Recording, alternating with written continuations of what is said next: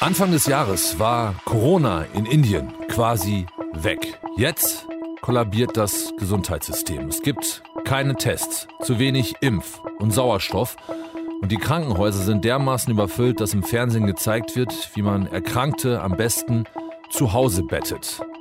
Auf dem Bauch, zwei Kissen unter das Kinn, eins unter die Brust. Deutschlandfunk Nova. Kurz und heute mit Till Hase. Anfang April sind in Indien 300 Menschen täglich an Corona gestorben. Jetzt, einen Monat später, sind es jeden Tag 3000. Die Lage ist schlimm. Wie schlimm, erzählt euch jetzt unsere Korrespondentin in Neu-Delhi, Silke Dietrich. Die hat gerade eine Videokonferenz gehabt mit ihren Mitarbeiterinnen und Mitarbeitern im Land und diese Konferenz hat nochmal deutlich gezeigt, Silke, wie dramatisch die Lage im Land ist. Auf jeden Fall. Ich meine, wir sehen jeden Tag die Zahlen und heute kam erst noch mal raus, dass nach offiziellen Angaben 3780 Menschen gestorben sind. Das ist ein absoluter Höchststand. So, und diese Videokonferenzen laufen seit Tagen eigentlich ähnlich ab. Jeder erzählt von einem Bruder, die Schwester, die Mutter, die sich infiziert haben, die pflegen die zu Hause, die sind völlig fertig, weil die so übermüdet sind. Viele Kolleginnen und Kollegen wissen selber gerade gar nicht, ob sie sich auch infiziert haben, weil es gibt kaum noch Tests. Schnelltests gibt es hier kaum. Es kommt kaum jemand nach Hause und wenn dann dauert das zehn Tage, bis die Ergebnisse da sind.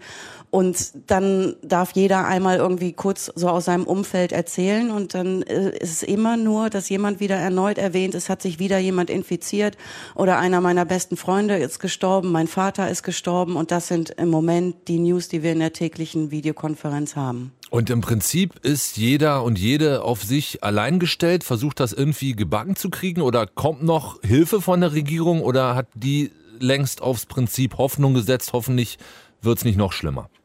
Es ist unglaublich oft so, dass die Leute erstmal wirklich Hilfe zur Selbsthilfe machen. Ich habe hier wahnsinnig viele WhatsApp-Gruppen, wo jeden Tag irgendwie kommt, hast du noch eine Sauerstoffflasche? Hat irgendjemand die und die Medizin? Hat jemand ein Sauerstoffmessgerät? Weiß jemand, wo noch ein Intensivbett ist? Also die vertrauen sehr wenig im Moment noch auf ihr eigenes Gesundheitssystem. Und ich habe das Gefühl, dass die meisten Menschen in der Tat versuchen, erstmal so lange wie möglich zu Hause zu bleiben. In den Fernsehsendern zeigen die jetzt schon so Positionen, wie man sich am besten hinlegt, nämlich auf dem Bauch und zwei Kissen unterm Kinn und eins unter die Brust, damit man besser Luft bekommt. Indien gehört zu den größten Impfstoffproduzenten weltweit. Und wenn die Lage im Land so dramatisch ist, hat das vermutlich auch Einfluss auf die Impfstoffproduktion. Das ist jetzt kein Problem für reichere Länder, zum Beispiel für Deutschland, aber Indien produziert zum Beispiel für viele ärmere Länder, für Schwellenländer. Gerät diese Produktion aktuell ins Wanken? Ja, also mehr als das. Ehrlich gesagt, sie hört komplett auf. Es ist ein Exportstopp jetzt ausgerufen worden, weil der Bedarf einfach so riesig ist hier in Indien, dass sie gesagt haben, wir können uns an dieser Initiative im Moment absolut nicht beteiligen. Und das war auch sehr kurzsichtig, weil ich meine, Anfang des Jahres hat Indien wirklich noch komplett Impfung verschenkt, so Impfdiplomatie und Freundschaften gepflegt mit den Nachbarländern. Ich habe mit einem Spitzendiplomaten gesprochen und der meinte, das war total fatal, das zu machen. I believe that the decision to export or gift ich glaube, dass man bei der Entscheidung zum Export von Millionen Impfstoffdosen nicht ausreichend vorweg hat, welchen Bedarf es hier in Indien geben wird. Das hat zur augenblicklichen Mangelsituation geführt. Das ist nämlich meine nächste WhatsApp-Gruppe gerade, wo die Leute ständig fragen, wo bekommt ihr gerade eine Impfung? Ich stehe hier gerade schon zwei Stunden mit Leuten an, wo geht's schneller? Aber das heißt, dass Indien sozusagen das Problem hat, dass sie Anfang des Jahres anderen Ländern helfen wollten und jetzt selber nicht genug hat.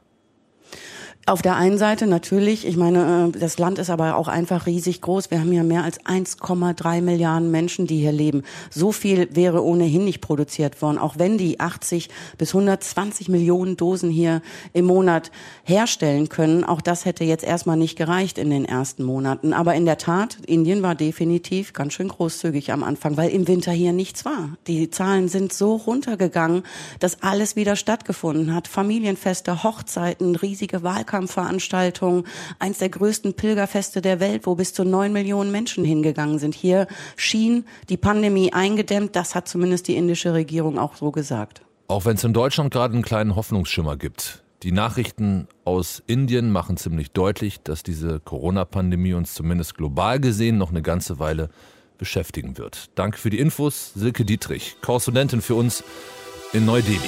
Deutschlandfunk Nova. Kurz und heute.